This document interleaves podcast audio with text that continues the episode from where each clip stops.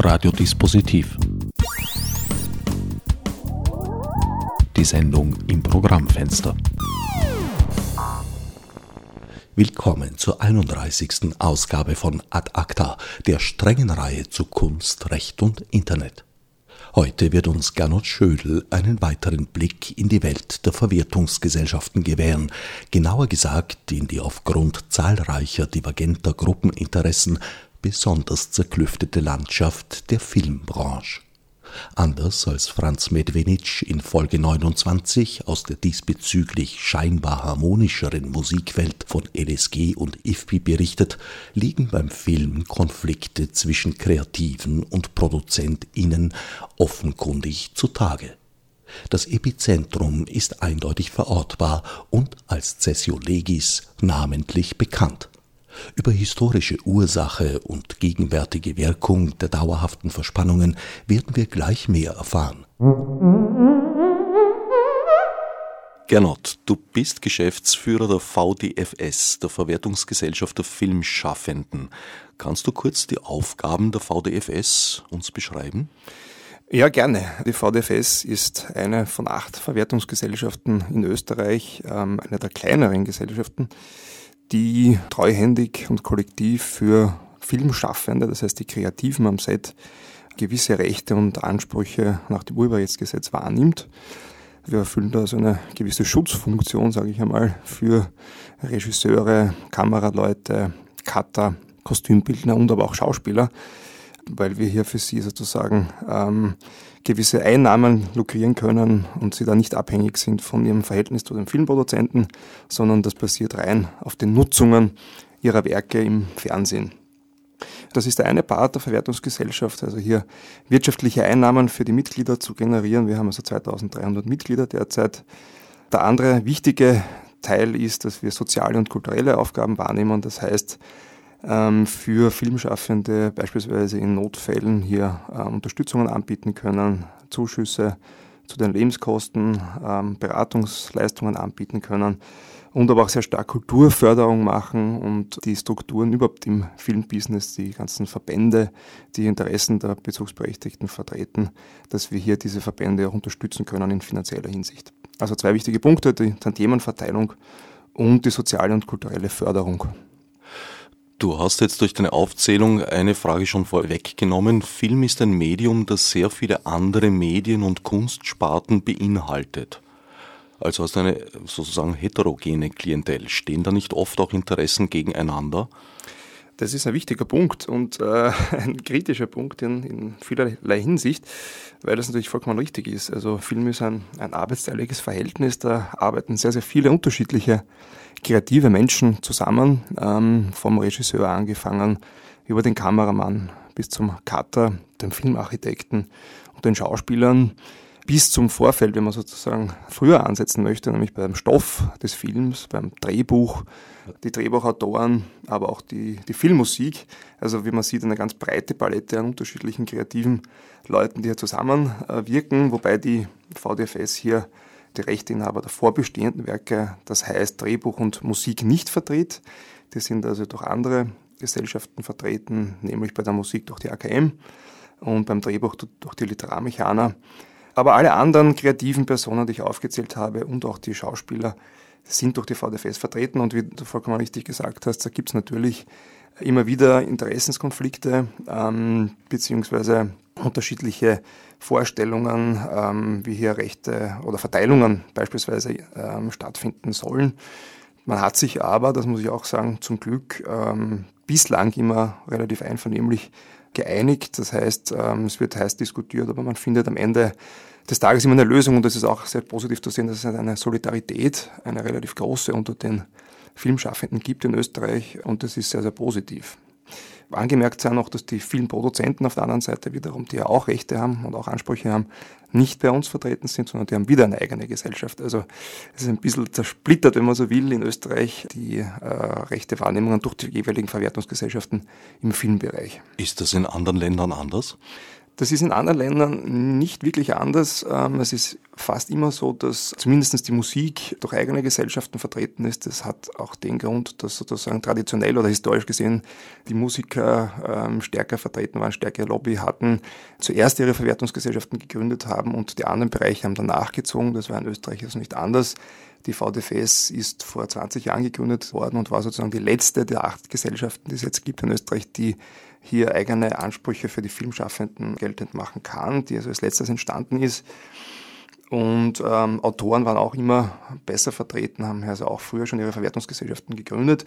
Und nach und nach sozusagen ist dann erst ähm, die anderen am Set beteiligt, nämlich vor allem, vor allem die Regisseure und aber auch die anderen Kreativen hier sozusagen zu eigenen Rechten und Ansprüchen gekommen.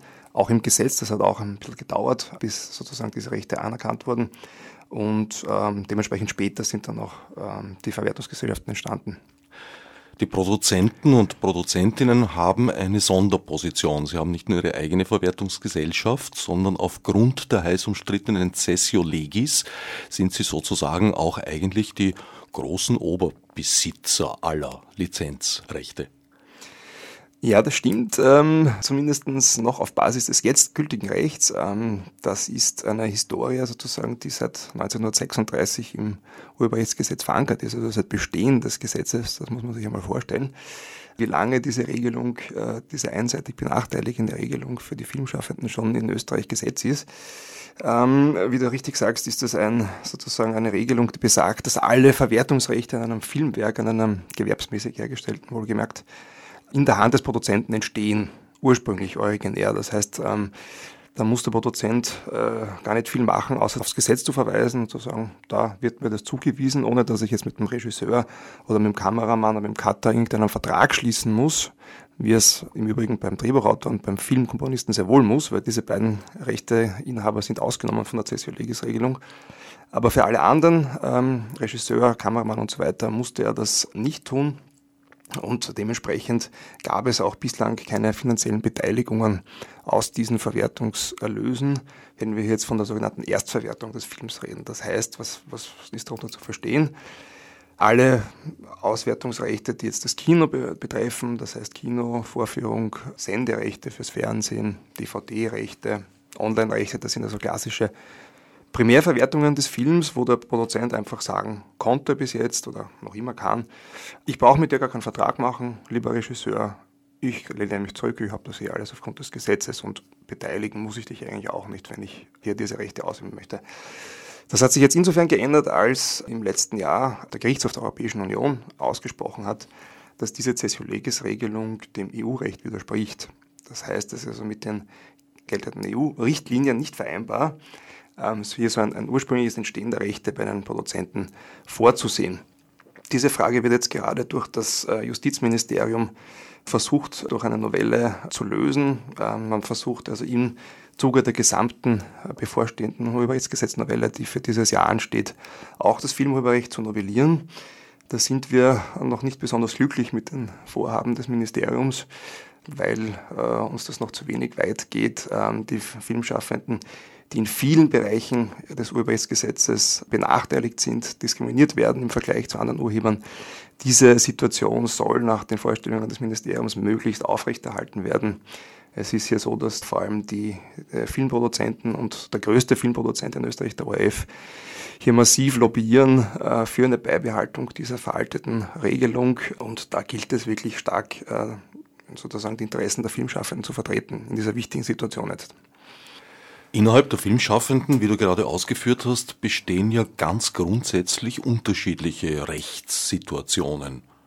Ganz unterschiedliche Rechtssituationen würde ich jetzt mal nicht sagen. Es geht äh, im Prinzip um das, was ich schon vorher gesagt habe. Einerseits die Erstverwertung des Films, ähm, die bislang ein Tabuthema war, sozusagen, weil der Produzent gesagt hat äh, oder sagen konnte, ich habe all diese Rechte. Das gilt für, für alle Kreativen am Set Beteiligten.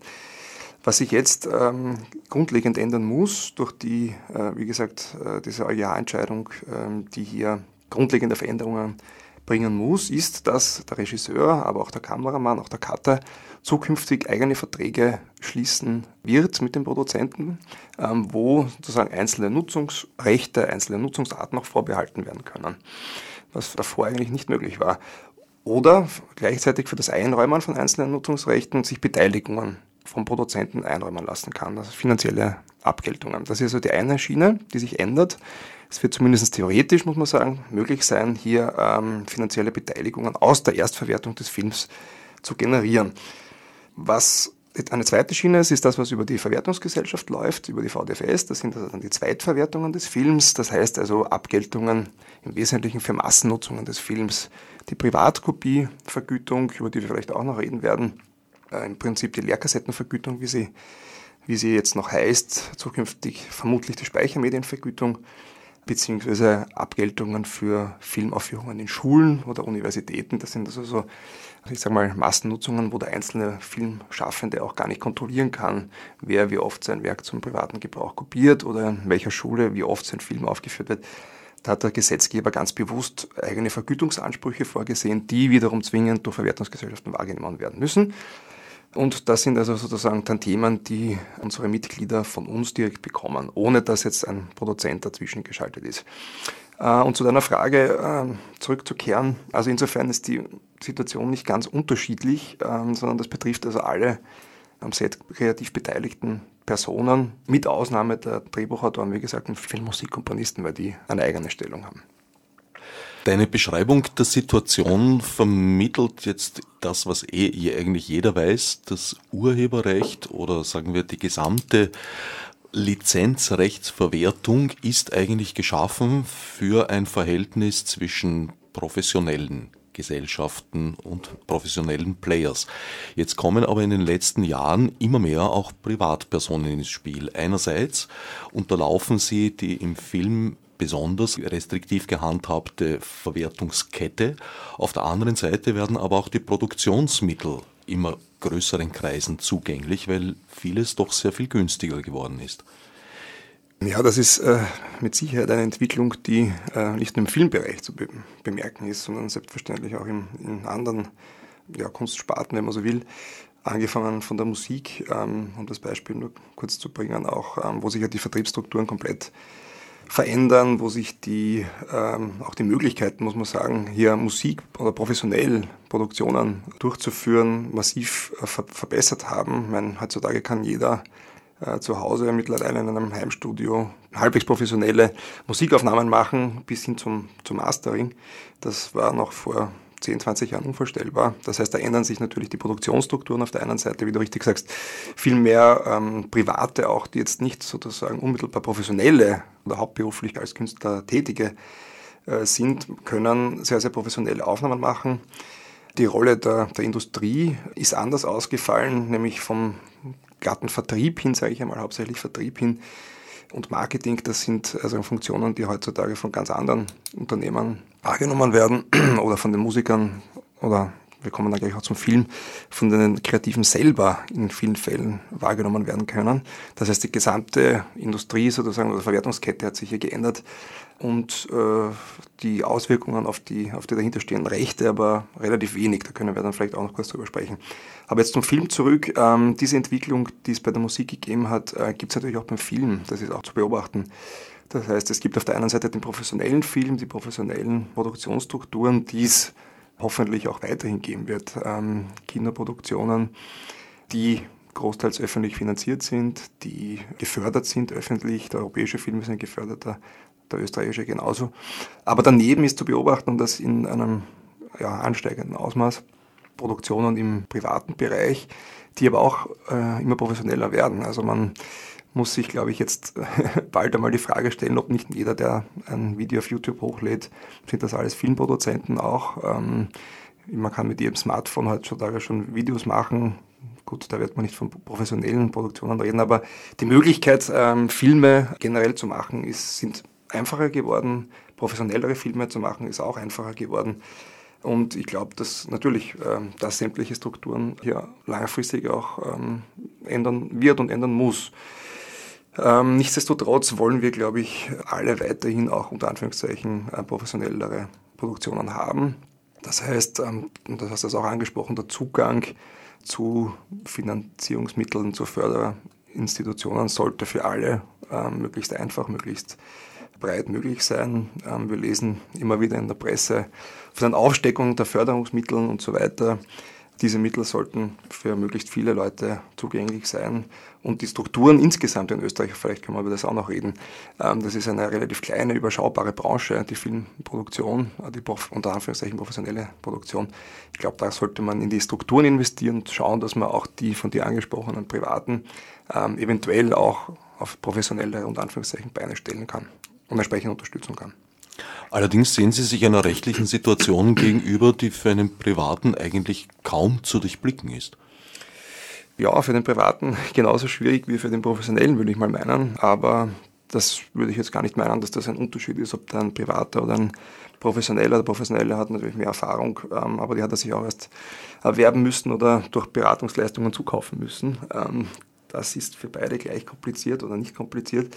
Aber stimmt natürlich, der Vertrieb ist mit diversen Rechtseinräumungen und diversen Erkenntnissen, die man da natürlich mitbringen muss, verbunden. Ähm, das ist natürlich gerade, wenn man anfängt, so etwas aufzubauen, nicht einfach zu durchschauen. Dazu kommen, wie gesagt, äh, nicht nur die Verträge mit den Vertrieben und Verleihen, sondern natürlich dann auch die ganze Situation mit den Verwertungsgesellschaften. Da muss man sich entsprechend erst einmal einfinden, das ist vollkommen richtig. Es ist nicht einfach, ja.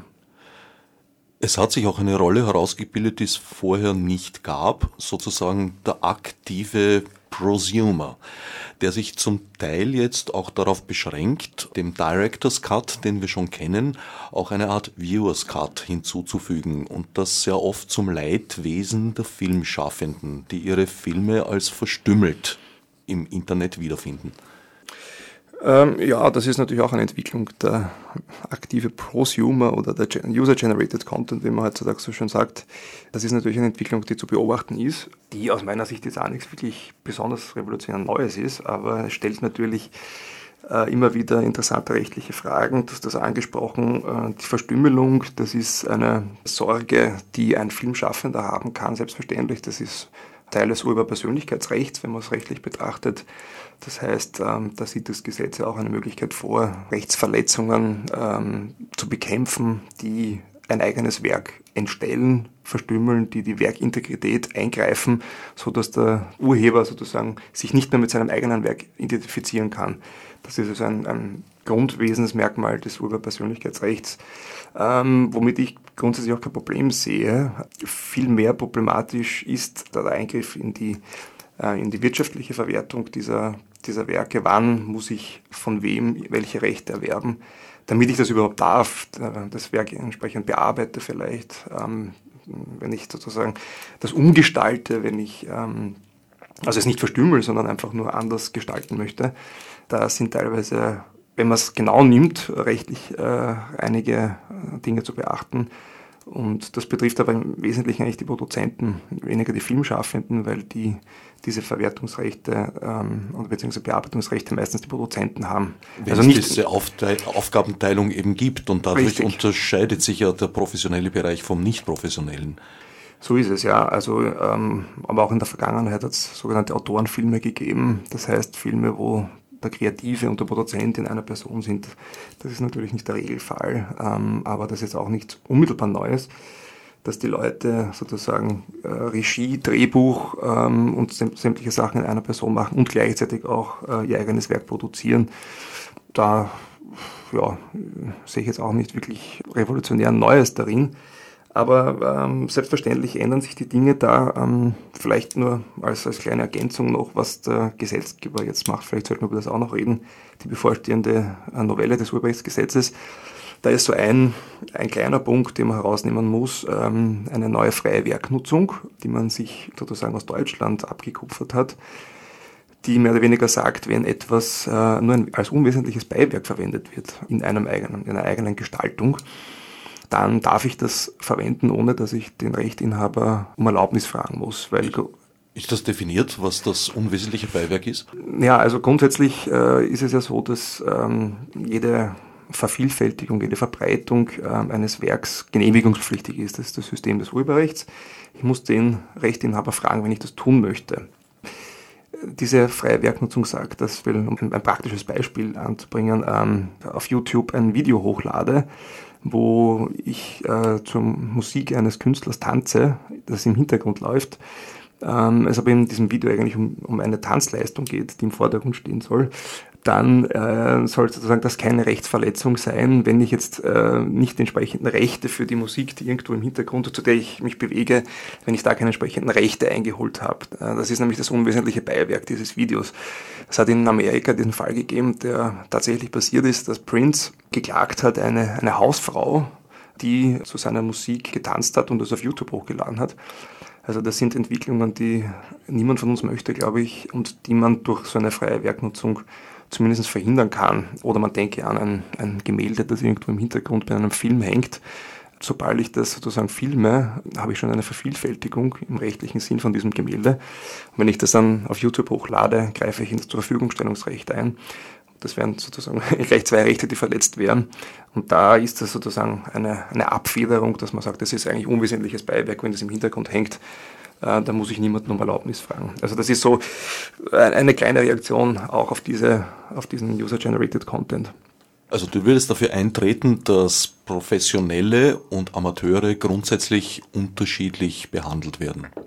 Äh, nein, das würde ich gar nicht meinen. Ich glaube, dass es da keinen Unterschied gibt, ob das jetzt ein Privater macht oder ein Professioneller. Ich glaube, dass man generell ähm, das Urheberrecht ähm, sozusagen zeitgemäßer gestalten muss, dass man diese Ausnahmen, wie, sie, wie ich sie gerade angesprochen habe, die freien Werknutzungen, anders gestalten muss, dass man sie zeitgemäßer gestalten muss. Die würden auch für den gewerblichen Bereich Die würden gelten. auch für den gewerblichen Bereich gelten, die gelten auch für den privaten Bereich und da gibt es eigentlich keine Unterschiede und ich glaube, da sind auch keine wirklichen Unterschiede notwendig. Was es dringend braucht, aus meiner Sicht, ist ähm, hier auf soziale Entwicklungen Rücksicht zu nehmen, auf gesellschaftliche Phänomene Rücksicht zu nehmen, dass man sozusagen das Urheberrecht wieder praktisch anwendbar macht, dass man die, die Lebenssachverhalte, die heutzutage passieren, einfach besser abbildet. Das ist derzeit äh, gar nicht gegeben. Äh, nämlich dadurch, dass man beispielsweise Verwendungen in Social Media, äh, Facebook, ähm, YouTube haben wir gerade besprochen, dass diese Sachverhalte ganz klar geregelt werden, indem man sie einfach ausnimmt. Ähm, und ich würde diese Verwendungen unter freie Werknutzungen stellen. Das hat der Gesetzgeber in der Vergangenheit immer gemacht. Wenn er gesehen hat, es gibt ein soziales Phänomen, das ich ohnehin nicht verbieten kann, ja, dann stelle ich es doch grundsätzlich frei und schaffe auf der anderen Seite einen Vergütungsanspruch für die Kreativen. Das heißt, das wäre aus meiner Sicht auch das Naheliegendste, dass man sagt, diese gesamten Nutzungen egal ob ich jetzt ein Foto hochlade auf Facebook, ich meine, stellen wir uns vor, jeder, der diese Cartoon-Aktion beispielsweise mitgemacht hat auf Facebook, tauscht ein Profilfoto gegen ein Cartoon-Foto aus. Das waren alles Rechtsverletzungen.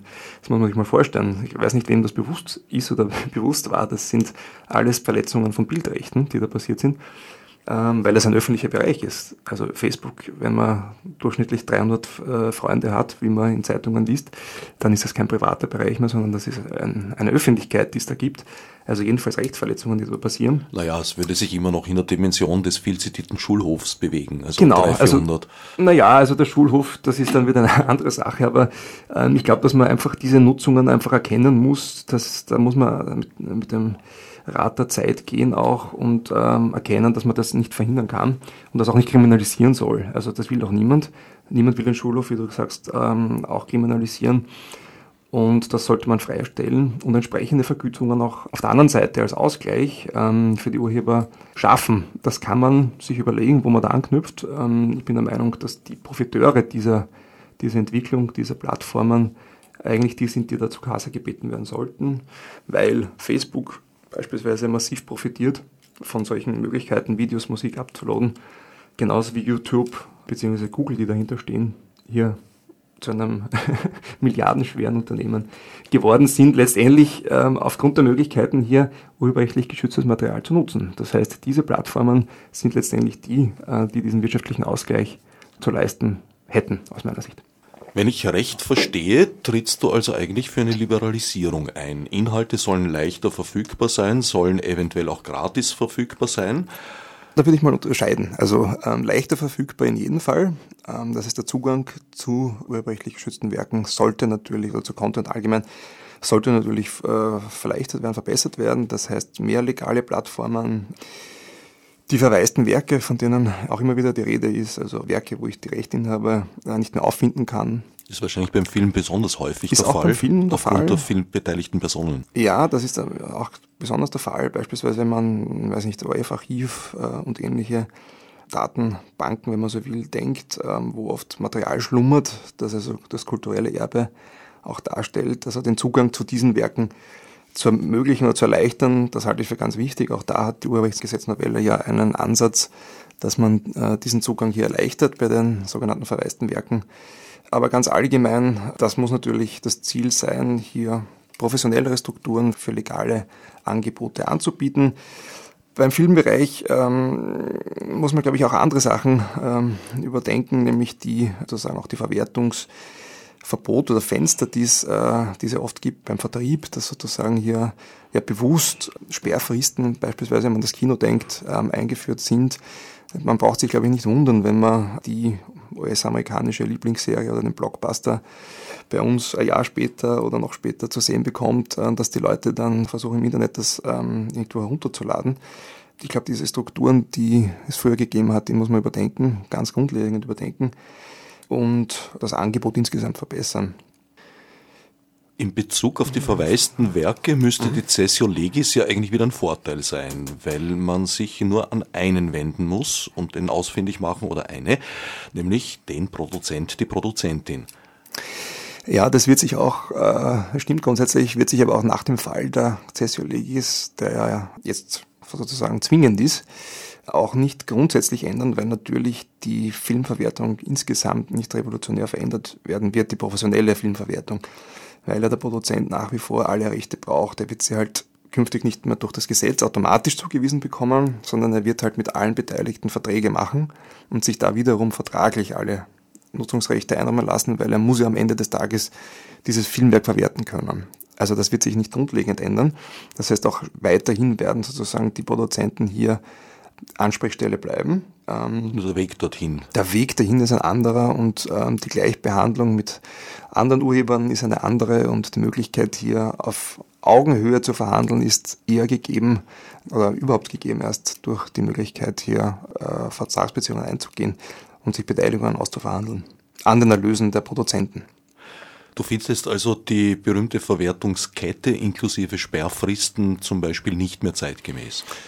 Das auf jeden Fall, das ist auf jeden Fall nicht mehr zeitgemäß und führt eben dazu, dass die Leute äh, sich alternative Angebote suchen. Das ist äh, ja eine, eine Entwicklung, die man entweder bekämpfen kann mit rechtlichen Aktionen, was glaube ich wenig Sinn hat, aber auf der anderen Seite äh, sollte man eben diese Strukturen überhaupt ähm, auch die sozusagen die lokalen Gebundenheiten auch der Filmverwertung, ähm, die oft in den Förderbedingungen der Förderinstitutionen zu finden sind, dass man also Filme nur in gewissen Regionen auswerten darf oder zunächst einmal für eine gewisse Zeit, ähm, um an die Förderung zu kommen. Das sind also sozusagen Bindungen, wo oft rein finanzielle Aspekte dahinter stehen, dass sich die Produzenten teilweise gar nicht aussuchen können. Ähm, das sind also Strukturen, die sozusagen in einer globalen Welt oder Internetwelt, wenn man so will, einfach nicht passen. Also die territoriale Anknüpfung, besonders bei Förderungen oder sozusagen regionale Verwertungsfenster, beziehungsweise auch zeitliche, wie wir sie gesagt haben, zeitlich und auch räumlich, diese Bindungen, die werden äh, fallen müssen oder sollten fallen. Wie einheitlich ist da die Haltung innerhalb der Branche? Also meines Wissens vertritt zum Beispiel der Dr. Müller von der Wirtschaftskammer, Fachverband Film- und Musikindustrie, doch etwas andere Positionen? Ja, ich kann das in diesem Punkt natürlich nur meine Privatmeinung wiedergeben, ähm, weil die VDFS mit dieser Frage gar nichts zu tun hat, ähm, weil, wie gesagt, ähm, das eine Sache der Filmproduzenten ist. Letztendlich, wie ich schon gesagt habe, das sind keine Positionen, über die Filmschaffende unmittelbar verhandeln können oder auch diskutieren können, weil die Rechte an den Produzenten abgetreten werden, der die Entscheidung letztendlich trifft in welcher Art und Weise er dieses Filmwerk verwerten möchte. Ich kenne die Position von Dr. Müller in dieser Frage ähm, nicht, aber würde mich nicht wundern, wenn er auch in dieser Frage eine andere Meinung vertritt. Wir haben in sehr vielen Fragen unterschiedliche Meinungen.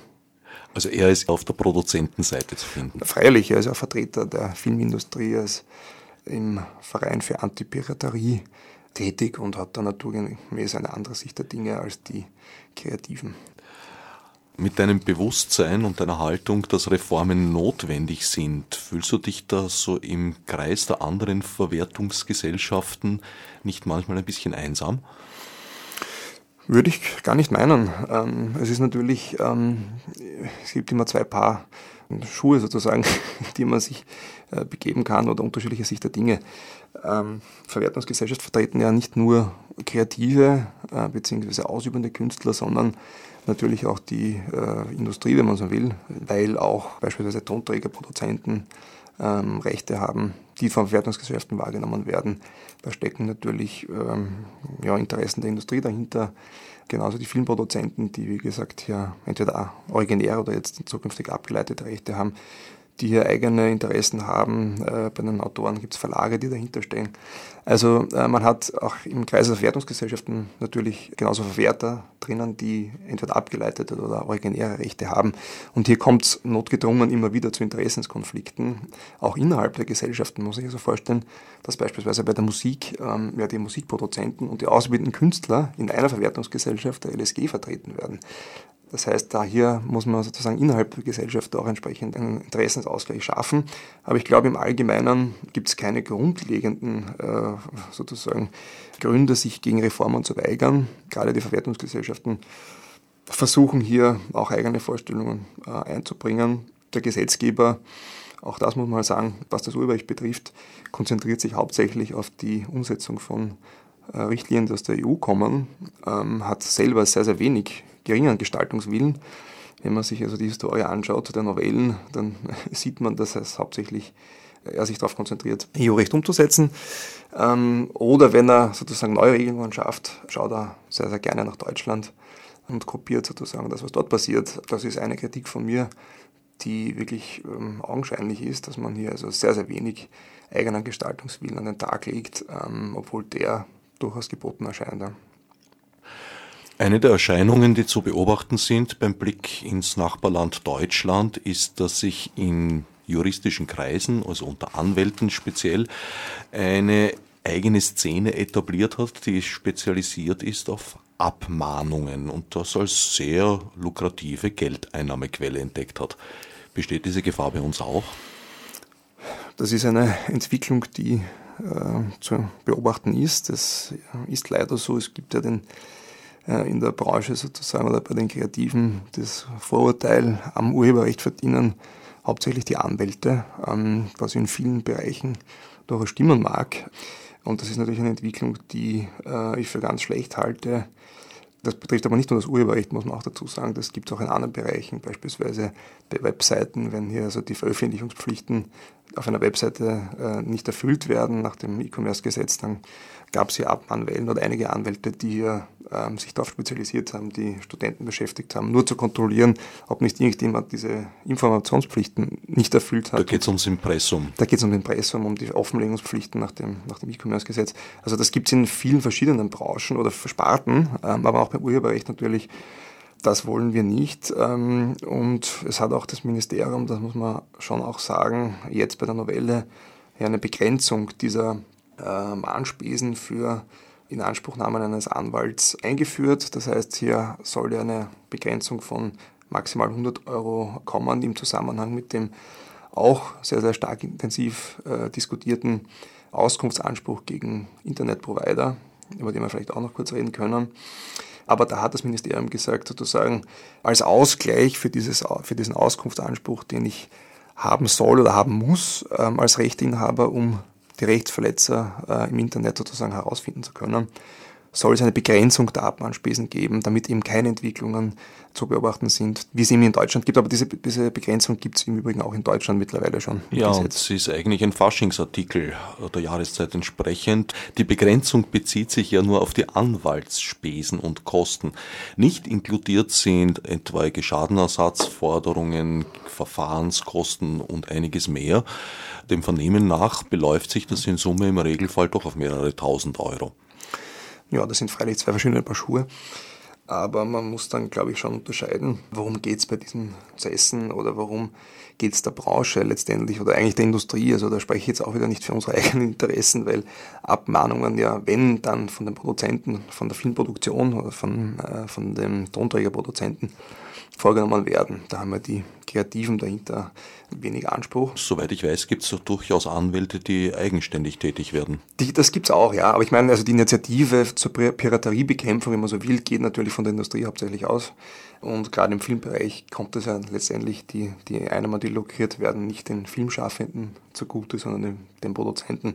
Aber was ich eigentlich sagen wollte, ist, ähm, dass man schon unterscheiden muss, worum geht es bei Pirateriebekämpfung. Es geht ja nicht darum, den Einzelnen, die Privatperson, wir sind wieder beim Schulhof, den wir schon gehabt haben, zu kriminalisieren, sondern es geht um, was sollte gehen, wenn, um, um gewerbliche, ähm, vor allem um Uploader. Also man muss da wirklich unterscheiden, das ist immer wieder ein Missverständnis, dass hier es nicht um den Download geht und vor allem nicht um den Download von Privaten, egal ob es jetzt Film ist oder Musik ist, sondern es geht um die Uploader und es geht um gewerbliche, massenhafte Urheberrechtsverletzungen.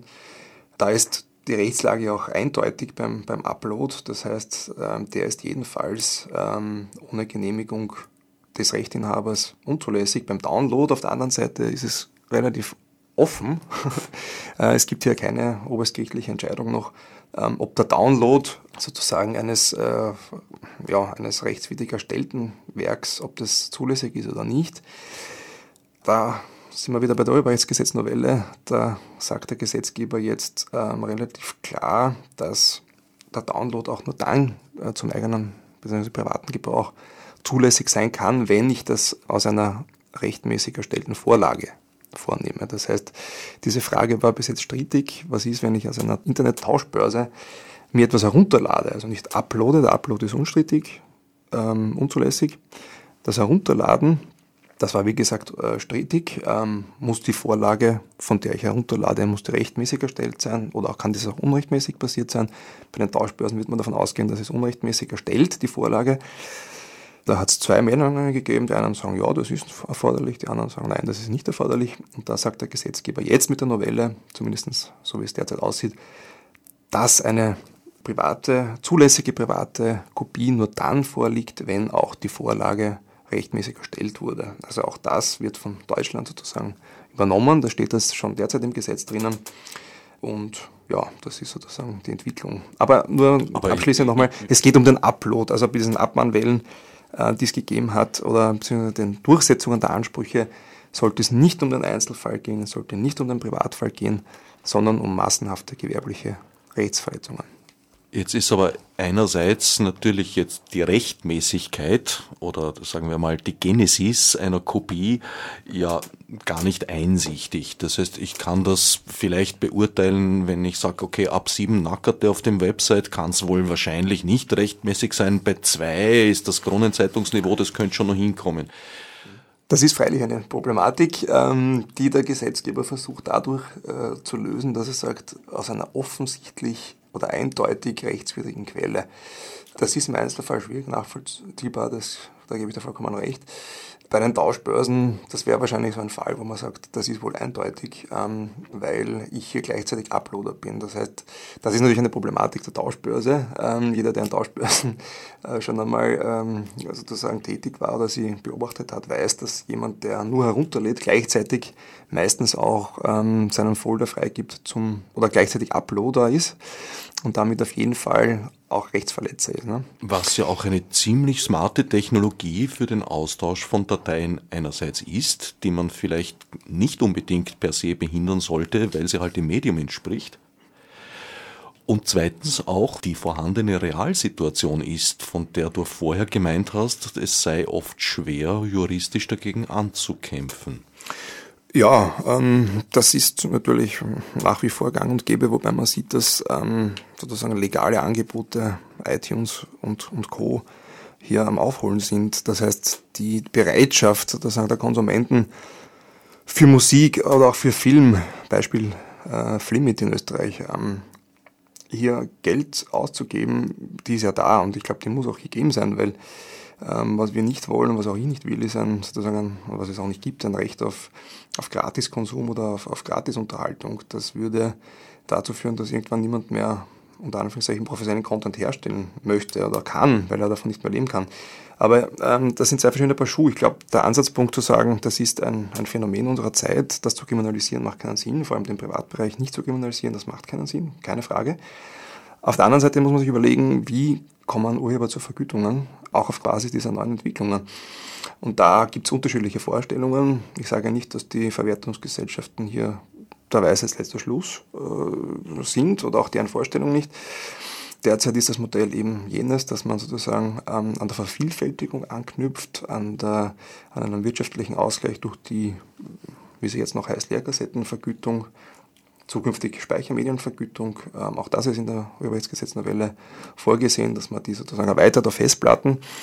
Ähm, das kann man kritisch sehen. Ähm, das ist eine Pauschalvergütung, die sozusagen niemals für den Einzelfall, jeden Einzelfall stimmen kann. Das ist aber bei einer Steuer genauso. Es ist auch bei einer Parkbank, die wir alle durch Steuern mitfinanzieren. Nicht so, dass wir uns alle auf Parkbänke setzen, die durch unser Geld finanziert wird, ähm, sondern das ist einfach äh, das Wesen einer Pauschalvergütung, das hier nicht hundertprozentig trifft. Ähm, es ist aber auch das einzige Modell, das ich zumindest derzeit kenne, das sozusagen äh, halbwegs, wenn man will, an einer Nutzung anknüpft und sozusagen gerecht ist, weil ähm, ich bin ein Gegner einer, einer Flat Fee beispielsweise, die die Grünen vorschlagen oder vorgeschlagen haben, dass sozusagen man eine Abgabe auf einen Internet, Breitband-Internet-Anschluss macht und hier sozusagen sämtliche Nutzungen dadurch legalisieren soll. Das verhindert aus meiner Sicht jedes kommerzielle Angebot von vornherein, weil wenn ich äh, 5 Euro beispielsweise im Monat zahle, dafür alles runterladen kann, wird sich kein Mensch mehr irgendwo iTunes oder Flimit oder ähnliche Angebote nutzen. Halte davon relativ wenig. Aber man, man kann über alles Mögliche diskutieren. Und ähm, ich glaube, wenn wir vielleicht bei dem Thema noch bleiben wollen, bei der Festplattenvergütung, dass es entweder nur die Möglichkeit gibt, etwas grundlegend Neues zu machen. Ich kenne kein Modell, derzeit das wirklich funktioniert aus meiner Sicht. Ich habe es noch nicht kennengelernt. Abgesehen davon würde die, die Flat Fee von den Grünen 140 Millionen Euro kosten. Oder bringen, je nach Situation. Oder bringen, richtig. Bei der Lehrkassettenvergütung reden wir derzeit von einem Plus von 10 Millionen Euro. Und wenn man sich den Widerstand anschaut, derzeit der schon bei 10 Millionen sozusagen äh, von Seiten der Wirtschaft, von Seiten der Konsumenten kommt, halte ich also eine Flat Fee im Ausmaß von 140 Millionen Euro vollkommen unrealistisch. Ähm, dass das kommen könnte. Aber ich glaube, dass wenn man, wenn man schon ein Gesetz hat, ähm, beziehungsweise die, äh, den, den Vergütungsanspruch, wie er derzeit ist, äh, man kann immer zu einer besseren Lösung kommen, aber wenn man das hat, das Modell derzeit, dann muss man es zumindest zeitgemäß gestalten. Also dieser Meinung bin ich. Was wäre so eine zeitgemäße Gestaltung? Die Ausdehnung der Lehrkassettenvergütung auf die Speichermedien, auf die ähm, Festplatten, auf die Handy-Festplatten. Äh, solange bis man eine bessere Möglichkeit findet, hier Urheber entsprechend ihrer, der Nutzung ihrer Werke auch abzugelten. Eine Entwicklung, die wir natürlich sehen, ist, ähm, das muss man, muss man schon sagen, ähm, ist ein, ein Abkehr von der, von der Kopie. Das heißt, ähm, diese Ansprüche, die wir da, über die wir sprechen, die, vor allem die Lehrkassettenvergütung oder Speichermedienabgabe, knüpft ja immer am Vervielfältigungsvorgang an. Das heißt, an dem Kopieren von einzelnen Werken. Und wenn wir uns jetzt anschauen, sozusagen die Entwicklungen Richtung Cloud, Richtung also ähnlicher äh, Dienste, dann geht es eigentlich nur um die Zugänglichmachung äh, zu, zu ein und demselben Werk, zu einer und selben Kopie.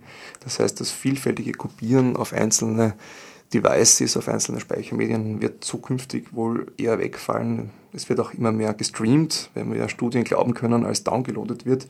Auch da habe ich keine äh, einzelne Vervielfältigung mehr, Vervielfältigungsstücke, äh, auf der ja die Vergütungen anknüpfen. Also das sind halt Entwicklungen, die man sehen muss, ähm, wo auch wieder die Juristen das Problem haben, diese Entwicklungen unter das System des Urheberrechts zu bekommen, weil eben der Anknüpfungspunkt, die Vervielfältigungshandlung da in vielen Fällen wegfällt.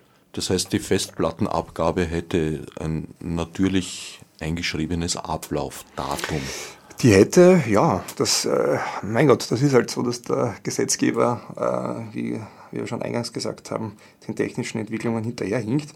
Aber ich glaube, äh, zu sagen, weil in zehn Jahren, in fünf Jahren irgendwas anderes kommt, deswegen lassen wir jetzt eine alte Situation bestehen, die für niemanden befriedigend ist, ähm, das kann nicht der Punkt sein, sondern natürlich kommen neue Entwicklungen und man muss schauen, dass man die entsprechend einbezieht und dass man hier auch am, am Ball der Zeit bleibt. Aber insofern wäre doch eine pauschale auch eine einfacher zu handhabende Regelung. Die Pauschale wäre sicherlich, wäre das einfacher zu handhaben. Ich weiß nicht, ob sie gerecht ist. Vor allem zukunftsgerichteter, weil es spart, dass man in drei Jahren wieder da sitzt und diskutiert, was ist noch eine Festplatte. Äh, ja, das mag durchaus sein. Äh, auf der anderen Seite halte ich eine Pauschalvergütung für ähm, wenig gerecht, weil erstens mal jeder zahlt. Ähm, jeder zahlt auch jemand, jeder, der einen Breitband-Internetanschluss hat, wenn wir jetzt beim Modell der Grünen bleiben, soll das zahlen. Da sind wir wieder bei der Diskussion, auch Leute, die nichts runterladen, weder Filme noch Musik noch sonst irgendwie. Ja, aber wie du ähm, richtig gesagt hast. Das, das ist eine Solidarabgabe, das kann man, kann man so vertreten.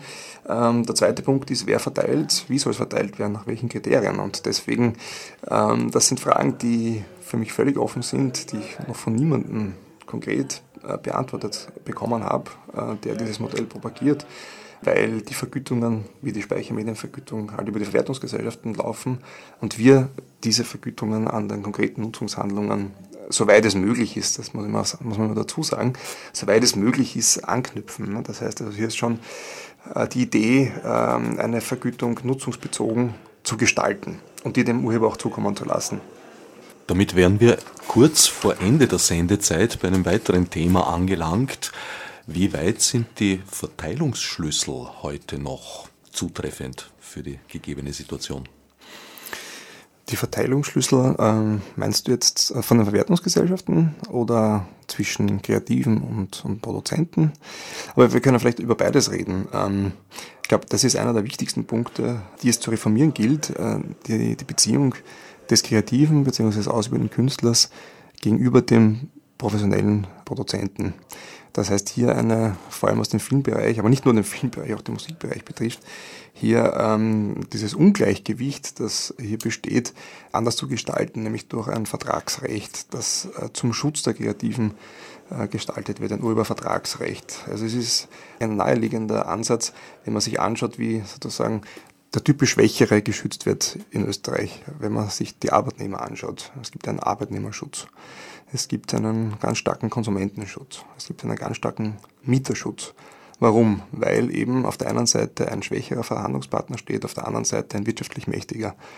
Und das ist sozusagen eine Selbstverständlichkeit, dass der Gesetzgeber in Österreich, nicht nur in Österreich, sondern allgemein die schwächere Verhandlungspartei stärkt. Da haben wir natürlich in Österreich sehr, sehr starke Lobbys dahinter. Es gibt sehr, sehr viele Arbeitnehmer, die Lobbys haben, wie die Arbeiterkammer, Gewerkschaften. Wir haben starke Mietervereinigungen und wir haben sehr, sehr starke Konsumentenvereinigungen. Jeder von uns ist am Ende des Tages Konsument. Urheber haben das Problem, dass sie sehr kleine Vereinigungen haben, die sehr äh, kleine Lobbys, wenn man so will, die politisch äh, relativ äh, ja, sich schwer tun, hier Gehör zu finden. Aber das ist sozusagen, wäre nur naheliegend, dass man auch Urhebervertragsrecht macht zum Schutz der typischerweise schwächeren Partei. Das heißt, die Verteilung kann ja Punkt eins sein, sozusagen die Vergütungen, die ich von, direkt von meinem Produzenten bekomme, dafür, dass ich ihm Rechte einräume. Das ist ein ganz wichtiger Punkt. Das gibt es in Deutschland viel ausgeprägter als in Österreich. In Österreich gibt es Urhebervertragsrecht de facto, bis auf einige ganz kleine, wenige Bestimmungen nicht. Gibt es nicht. Das heißt hier auch ähm, Mindestbedingungen für Urheber ähm, zu definieren, Mindestvergütungen, beispielsweise die kollektiv ausverhandelt werden, ähnlich wie beim Kollektivvertrag zwischen Urheberverbänden auf der einen Seite und Nutzerverbänden auf der anderen Seite. Das könnte man so gestalten. Das ist der eine Punkt der Verteilung. Das heißt, es sollte sich auf jeden Fall was ändern, ähm, weil sonst sozusagen aufgrund der schwächeren Verhandlungssituation der Schwächere, und das ist halt der Urheber, meistens untergeht. Der zweite Punkt, äh, den man bei der Verteilung ansprechen kann, ist wie gesagt die, die Bestimmungen der, der Verwertungsgesellschaften. Ähm, wie werden Tandemen verteilt? Und da ist äh, aus meiner Sicht, jetzt zumindest was den Filmbereich bei uns betrifft, sehe ich jetzt noch keinen aktuellen ähm, Anpassungsbedarf. Das ist eine, eine Frage, die die einzelnen Rechteinhaber untereinander klären. Wie viel bekommt der Regisseur von den Vergütungen, wie viel der Kameramann, wie viel die Schauspieler. Das wird also autonom innerhalb der Gesellschaft geregelt und da einigen sich die Gruppen untereinander. Ähm, und wenn es Anpassungsbedarf gibt, dann redet man darüber und das passiert eigentlich einvernehmlich. Also da sehe ich bei uns zumindest, was die VDFS betrifft, keinen unmittelbaren Anpassungsbedarf. Wie weit ist überhaupt Raum für Reformen so auf nationalstaatlicher Ebene gegeben? Auf der einen Seite hat das Internet ja nationale Grenzen ein bisschen ihrer Bedeutung enthoben, auf der anderen Seite werden sie aber gerade wieder eingeführt. Also ich kann zum Beispiel in Deutschland über YouTube an eigentlich immer weniger Inhalten erfreuen, weil es immer mehr Gemmersperren gibt, die YouTube zum Teil auch proaktiv selber verhängt. In Österreich sitze ich auch in diesem Bezug auf der Insel der Seligen und kann mich noch wesentlich mehr Inhalten erfreuen, was einerseits nett ist, aber auf der anderen Seite ist dieser Nachvollzug nationaler Grenzen und Gesetzgebungen wünschenswert? Nein, das ist natürlich nicht wünschenswert. Äh, es ist natürlich ein Problem. Solche Strukturen, die historisch gewachsen sind, ähm, schnell oder effektiv umzustellen, das zeigt sich, wie du jetzt gerade richtig gesagt hast, im Musikbereich natürlich immer wieder.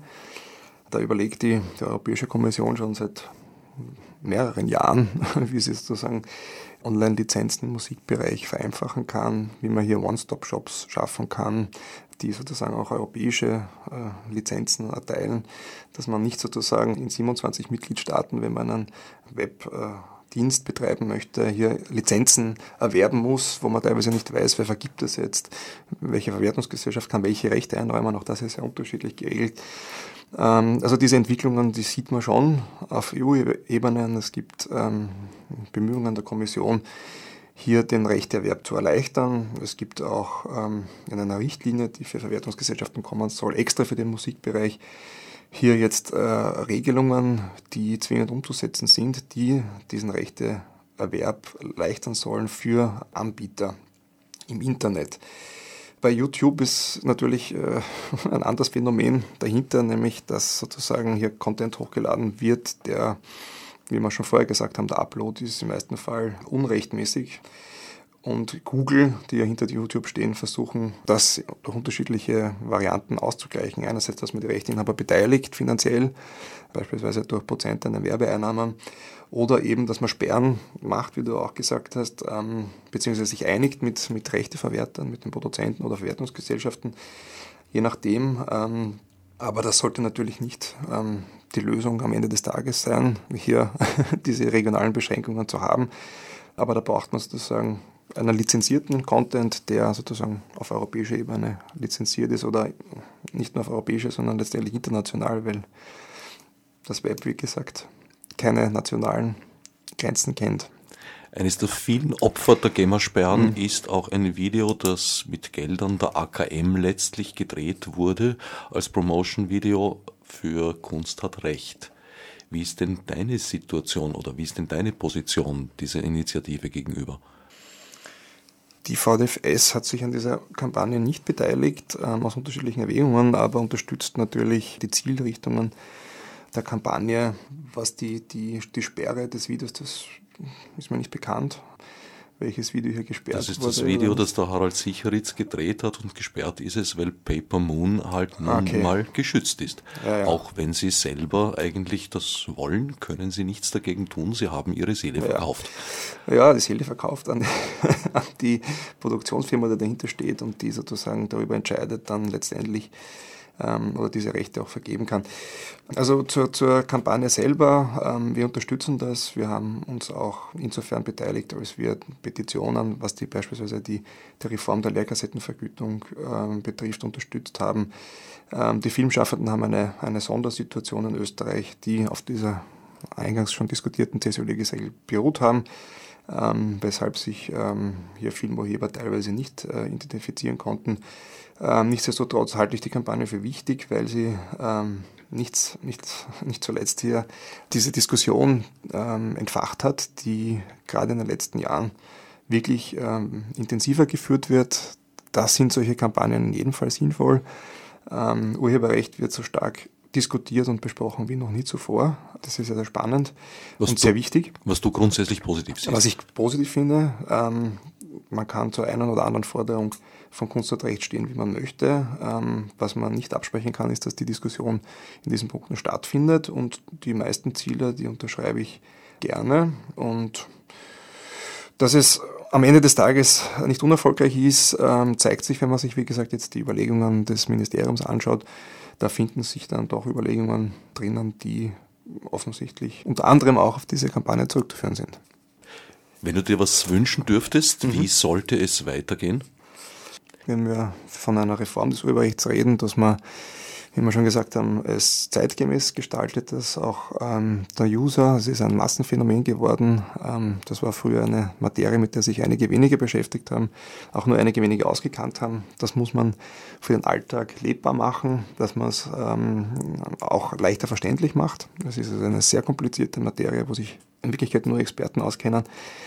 Ein Punkt. Zweitens, ähm, der Urheber, dessen sozusagen Interessen dürfen nicht auf dem Altar von, von Wählerstimmen geopfert werden. Das ist relativ einfach, sich auf Interessen nur von Konsumenten zu stützen, ähm, weil das Wählerstimmen bringt. Ich glaube, das ist gefährlich. Und man sollte, das ist das Abschiedsstatement sozusagen, die Freiheit des einen äh, hört dort auf, wo die Freiheit des anderen beginnt. Das heißt, das Abwägen von unterschiedlichen Interessen, das ist wichtig.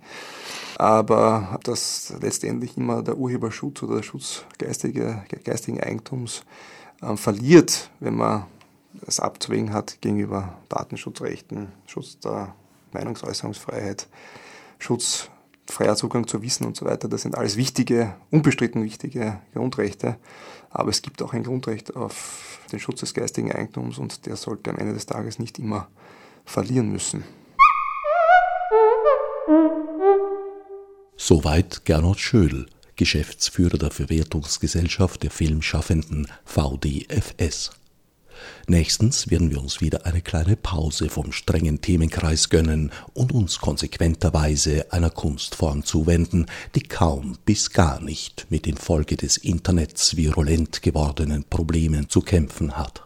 Dem Theater.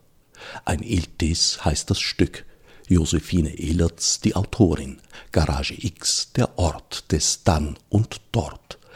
Mit diesem Halb-Haiku-Kalauer vertschüsst sich hier im Jetzt bis bald der Gnauer. Als Nef Marburg mit Monesi. Fichte subsidiar.